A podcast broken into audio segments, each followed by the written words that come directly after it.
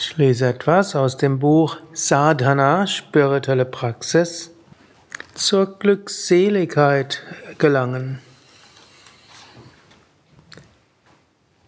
Erlange die Wahrheit, die höchste Wahrheit, indem du wahrhaftig bist.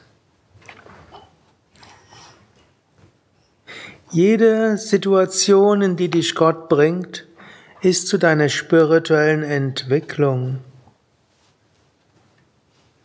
Sei nicht entmutigt, wenn du es nicht leicht erkennen kannst.